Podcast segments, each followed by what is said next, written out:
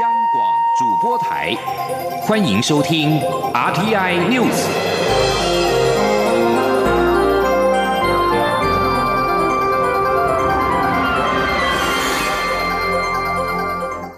听众朋友您好，欢迎收听这节央广主播台提供给您的 RT News，我是张顺祥。美国第四十一任总统老布希是一月三十号在德州休士顿家中辞世，享受九十四岁。休士顿跟华府将有一连串公开跟私人的追思活动，葬礼将于六号在德州举行。立法院长苏家全今天下午启程到美国，代表政府参加老布希的追思会，预计七号回。到台湾，苏家全说，老布希总统对台湾非常的友善。卸任之后，曾经到访台湾，他曾说过，民主在台湾得到见证。可以说，老布希总统是台湾最重要的美国友人之一。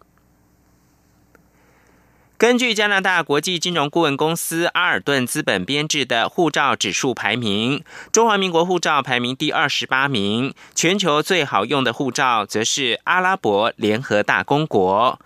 去年甚至连前十名都没有挤进的阿联，跃居全世界最好用的护照。从十二月一号开始，免签国家增加四个，目前不必事先申请签证就能够前往一百六十七个国家，击败去年的第一名新加坡。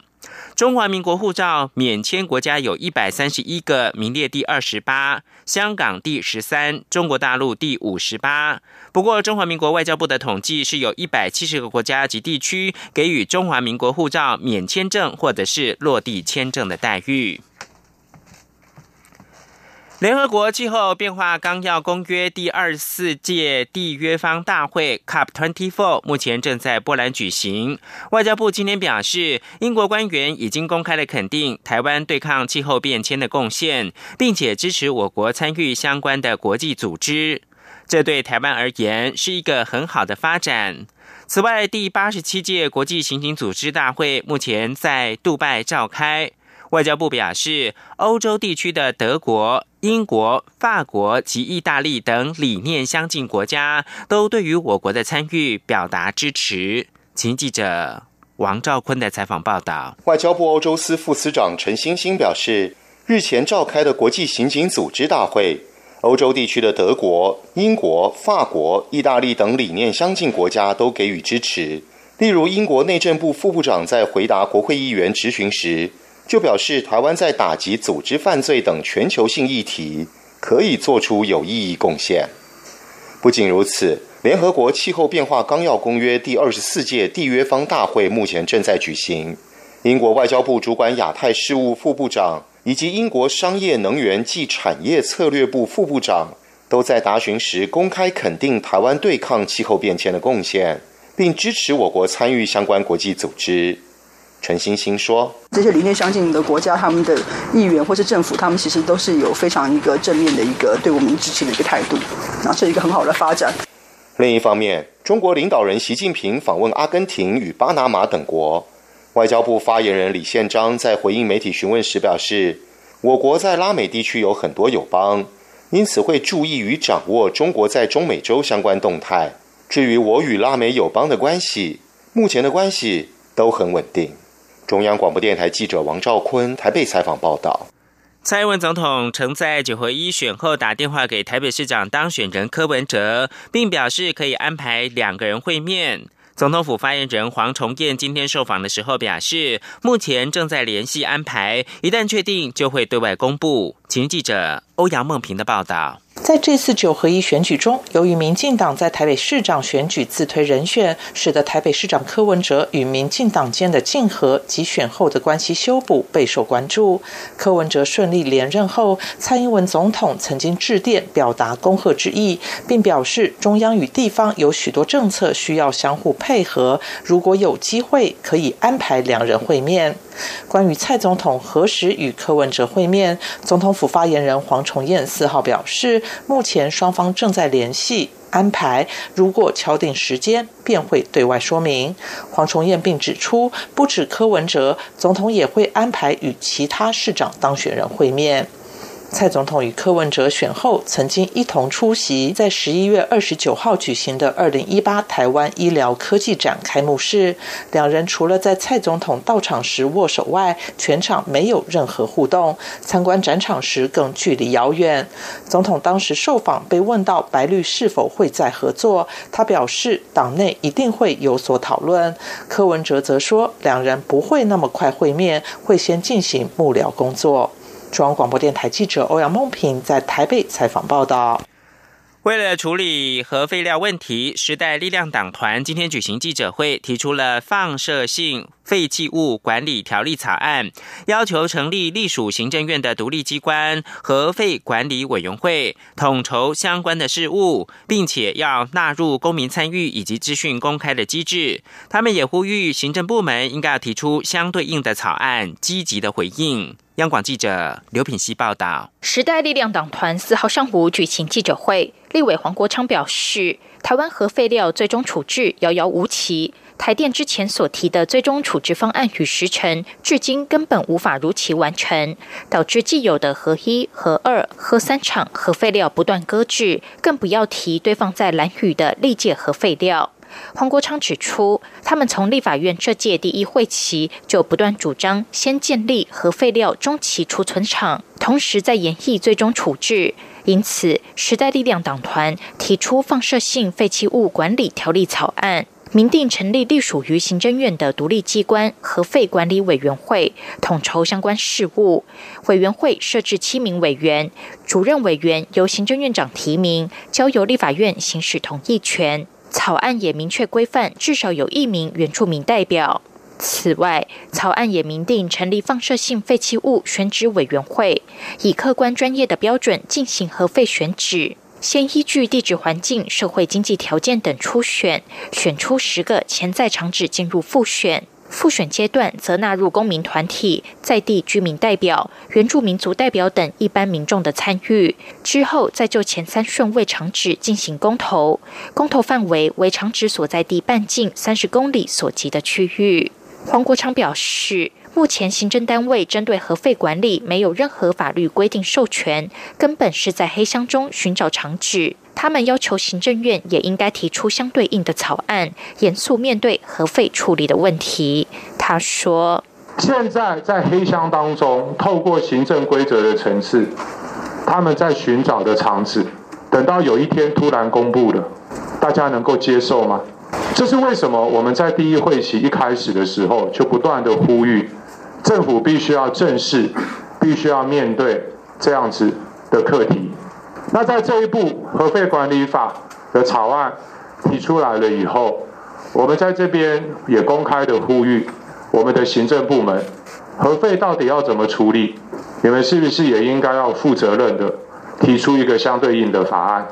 党团总召徐永明指出，行政部门与台电想让既有的三个核电厂变成三个核废料厂，这非常荒谬。他希望时代力量党团提出草案后，各方能够有积极的回应。央广记者刘聘熙在台北的采访报道。经济部日前公告，二零一九年再生能源趸售费率将大幅调降，离岸风电降幅百分之十二点七一，太阳能光电降幅也达百分之十二点一五。国内太阳能业者今天共同召开记者会，表示台湾建制成本是全球之最。经济部此举让产业没有办法理解跟接受，恐怕让已经开发中的专案夭折。呼吁降幅不应该超过百分之。四点二五的国际平均降幅。记者杨文军的报道。经济部日前公告，二零一九年再生能源趸购费率，离岸风电由每度五点八四九八元降至五点一零六零元，降幅达百分之十二点七一；地面型太阳能也从每度四点二九四三调降至三点七七二八元，大降百分之十二点一五，让国内业者大呼吃不消。国内三大太阳光电产业业者与协会，包括联合再生能源。董事长洪传宪、元晶太阳能科技董事长廖国荣、太阳能光电发电系统商业同业工会理事长郭宣甫、天泰能源创办合伙人陈坤宏等人共同召开记者会，批评经济部此举令人无法理解与接受。廖国荣指出，政府为了鼓励再生能源发展，会先开出固定费率，向厂商收购再生能源电力，此中趸购费率是厂商决定投资与否的关键指标。如今这样的费率，恐让已开发中的大型地面型专案及政府标案夭折。他说：“买的价格的降幅降到超过十个 percent，我们的感觉是没有办法理解，而且没有办法接受。啊，这个如果这样子做的话，无异于揠苗助长。啊，台湾的光电产业一定会被无情的摧残掉。”郭宣府也指出，台湾有相当特殊环境，如沿海、台风、地震、地层下陷等外部建制成本，如土地租金、地方政府回馈金、环境保护成本等，都是全球之最。呼吁太阳光电的趸购费率不应超过百分之四点二五的国际平均降幅。中央广播电台记者杨文君台北采访报道。继续是两则国内外名人辞世的消息。玉龙集团执行长严凯泰三号的傍晚因为食道癌辞世，享年五十四岁。玉龙集团晚间发布声明表示，严家将要遵照严凯泰生前的遗愿，不发讣文，不办公祭，不设灵堂，恳辞花礼，敬辞来自各界的敬意。玉龙集团在声明当中表示，悲痛跟不舍将紧速的组成治丧小组。未来玉龙集团将在执行长严成立连领导之下，公司的营运不受任何影响。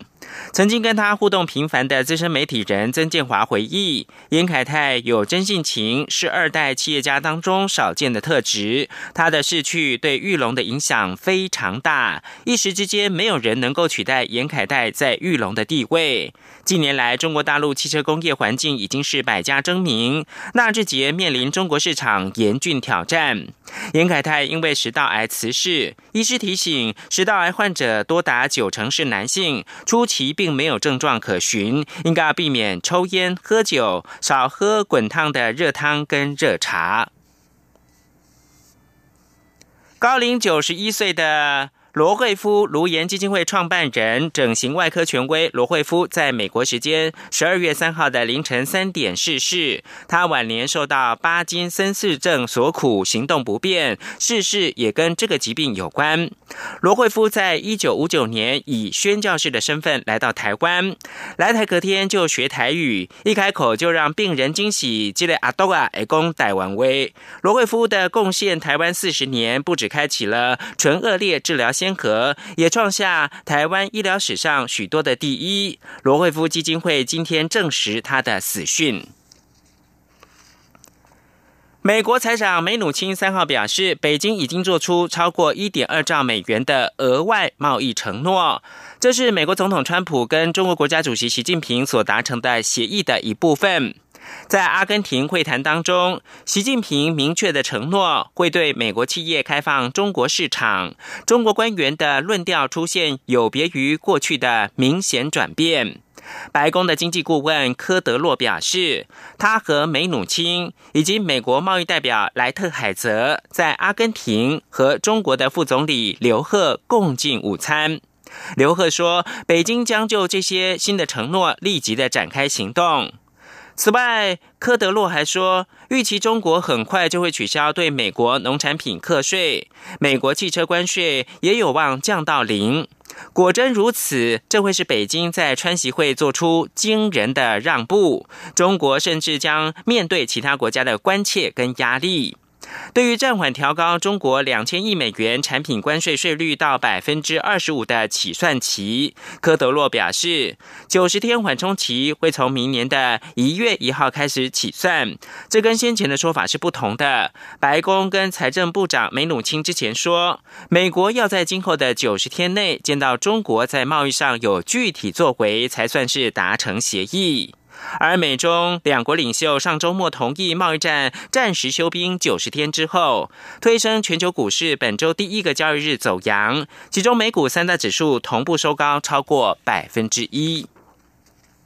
最后提供给您是波斯湾国家卡达的能源部长卡比宣布，为了专注生产天然气，卡达将在二零一九年的元月退出石油输出国家组织。卡比还说，卡达仍将继续生产原油，但将会全程灌注于生产天然气。卡达是目前全球最大的液化天然气的出口国。以上新闻由张顺祥编辑播报。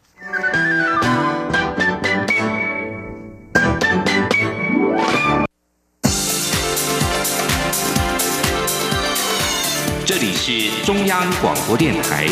台湾之音，欢迎继续收听新闻。各位好，我是主播王玉伟，欢迎继续收听新闻。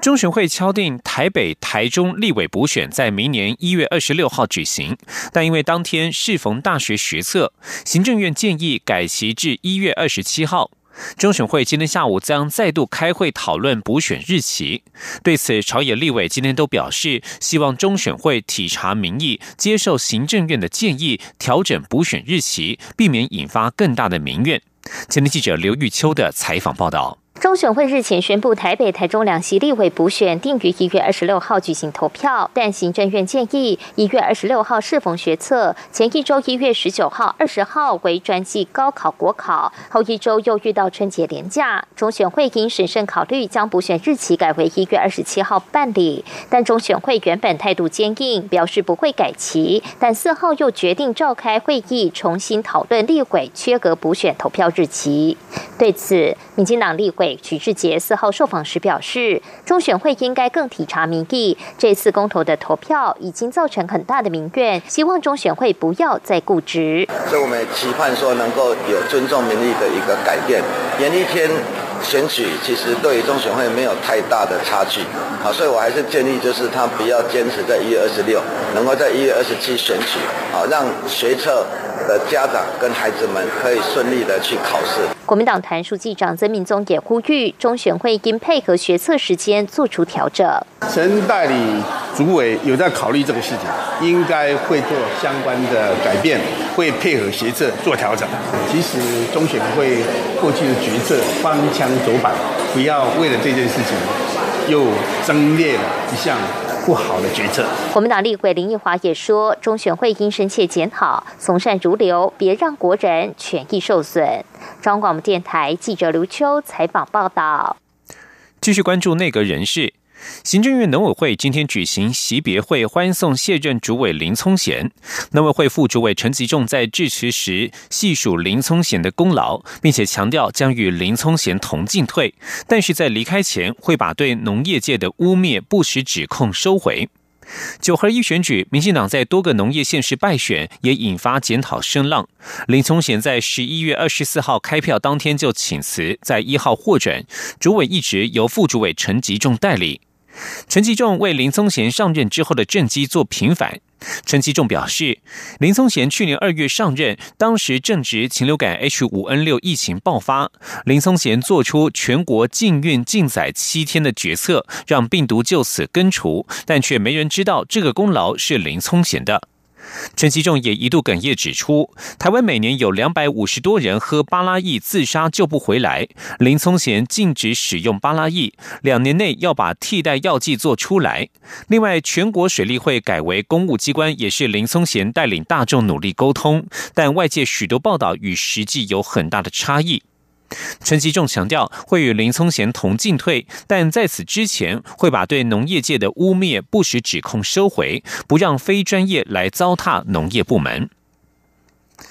而环保署长李应元在一号请辞获准，今天正式去职。临别时，李应元还不忘向任内为改善移动污染源导致卡车司机上凯道抗争事件而致歉，并且强调环保署推出的已经是全世界最好的政策。他同时拿出具体数据，强调红害日数已经较前几年大幅减少近七成。至于未来，他仍然将秉持非核家园的信念，持续投入社会运动。前天央广记者吴丽君的采访报道：山绿水清，土地要永续。为民进党九合一选举溃败请辞获准的环保署长李应元，四号在同仁为他举行的临别茶会上，罕见的带领同仁呼口号，希望同仁持续为环保而努力，也展现他出身社会运动的草根特质。此外，李应元也不忘为任内推动的环保政策辩护，并公开向这段期间环保署为了改善移动污染源，导致卡车司机们。首度上凯道致歉，同时承诺他卸任后仍将持续争取进口卡车免关税，以减轻司机们的负担。李应元说：“那么在这里，我承诺，虽然我卸任了，给各位卡车司机们报告，你们委屈了，你们误解了，啊，我仅拍摄。但是这样的一个政策，我相信全世界啊，处理移动污染不是最好的政策，也是全世界第二好的政策。”那我在这里再承诺，在往后在民间，在社会面，我也会继续协助促成关税的减免。林园同时不忘拿出具体数据，证明他任内确实已有效降低空气污染。他说：“那我在立法院第一个礼拜就承诺，红害两年减少二十趴，四年减少五十趴。那么去年大家都知道，红害的全年已经减少五十三趴。”那么今年到前天十二月二号，我们大概减少六十八趴，就说从一百零四年一零五、一零六、一零七，都是用一月一号到十二月二号。我们减少六十八趴。林园强调，未来他仍将秉持“非核家园”的理念，持续投入社会运动，也希望未来环保署的官员能仿效他的做法，在门口接见他。至于站在署长一职的副署长蔡洪德则表示，未来仍将持续完成李应元的未竟之志，包括环评法的修法及环资部的组织改造修法。中央广播电台记者。吴丽君在台北采访报道。继续关心普悠马列车翻覆事故的后续检讨。台铁局与罹难者家属三号晚间召开第二次协调会，家属要求公开全部的通联记录声音档。台铁局与罹难家属三号晚间在台铁台东火车站召开协调会，由交通部次长齐文忠主持，立法委员刘兆豪、台东县长当选人饶庆林、台东市长张国洲也出席。家属要求台铁局协调会全程开放媒体采访，台铁局则是希望仅开放前半段供媒体拍照，家属因此一度拒绝开会。最后台铁局允诺全程开放，双方才开始进行讨论。会议至三号深夜十一点多结束，双方作出结论，包括了尽快确认何时提供责任归属报告日期，以及普悠马列车四个主风泵坏掉两个是否影响行车安全，请调查小组提供相关报告。另外，家属要求调查小组深入调查宜兰站、罗东站列车检查资料，公开全部通联记录声音档。台铁局应尽速与受伤及重伤家属召开协调会议。继续关注文教消息，中研院的最新研究终于解开了叶绿体的运作之谜。中央研究院分子生物研究所特聘研究员李秀敏表示，研究发现，蛋白质要进入叶绿体进行光合作用时，必须透过 TIC 二三六这座桥梁，才能够进入叶绿体内。这项研究已经登上国际知名的《自然》期刊。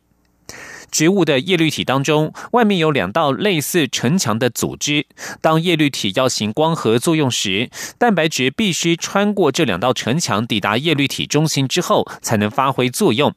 李秀敏举例，可以将植物细胞当中的叶绿体看成是一座农园，专门生产食物，而蛋白质就是农园的工人。但这座农园位在两道墙里面，中间还有一道护城河，工人要进入农园就必须透过一道连接的桥梁才能进入。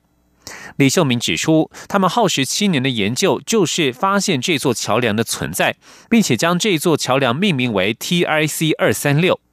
李秀明表示，如果蛋白质没有透过 TIC 二三六进入叶绿体，那么植物不仅不会行光合作用，在胚胎发育发育的阶段就会死亡。关心医药消息，保险套变成了飞碟，不仅不让性生活出现漏网之鱼。机关署与欧巴尼纪念基金会合作，举办全国高中职艾滋防疫海报竞赛，从两百七十五位参赛者当中选出了八件得奖作品，颁奖典礼在今天举行。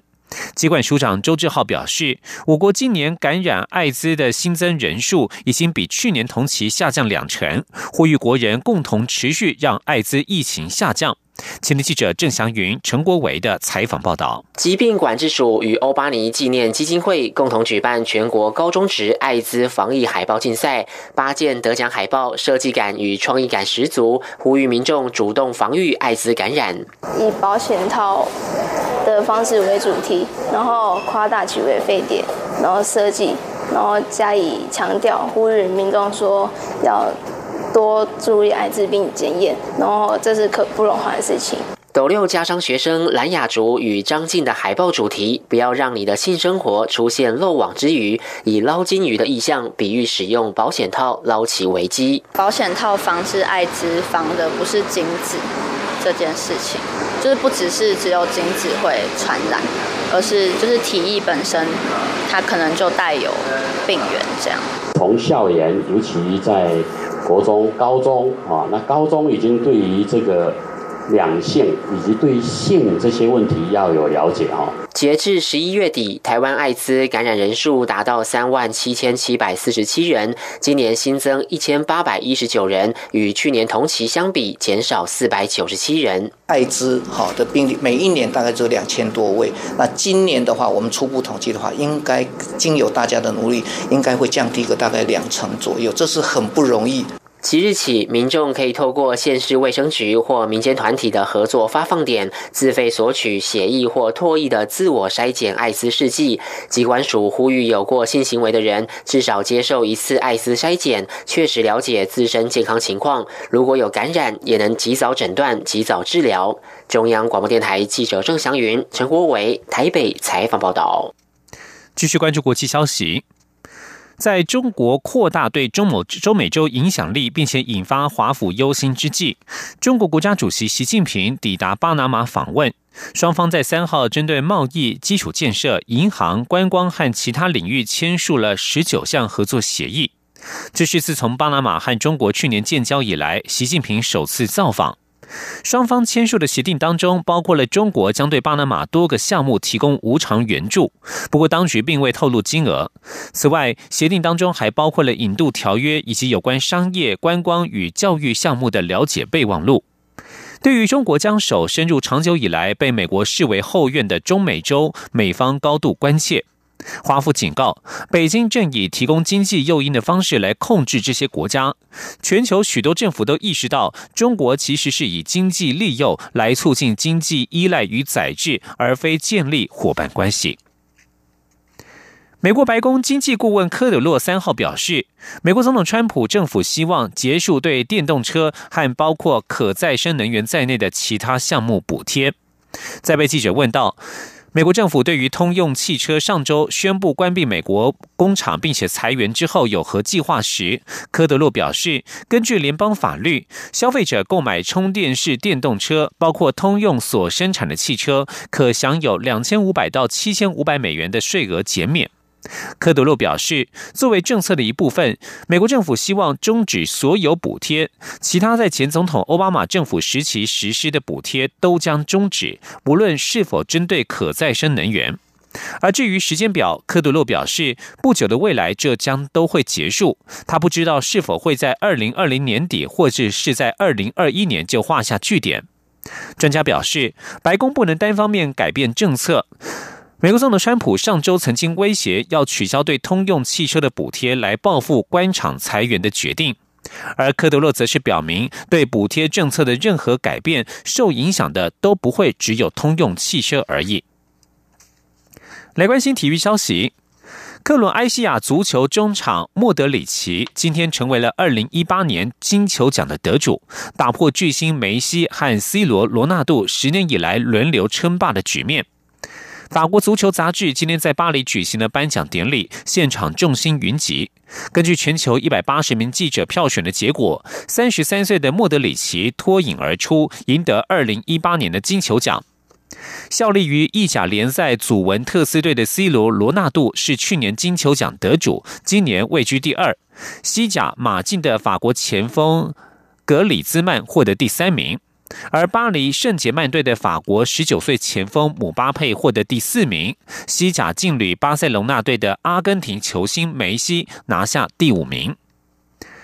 以上新闻由王玉伟编辑播报。相关新闻，欢迎上央广网站点选收听。我们的网址是 triple w 打 r t i 打 o r g 打 t w。这里是中央广播电台台湾之音。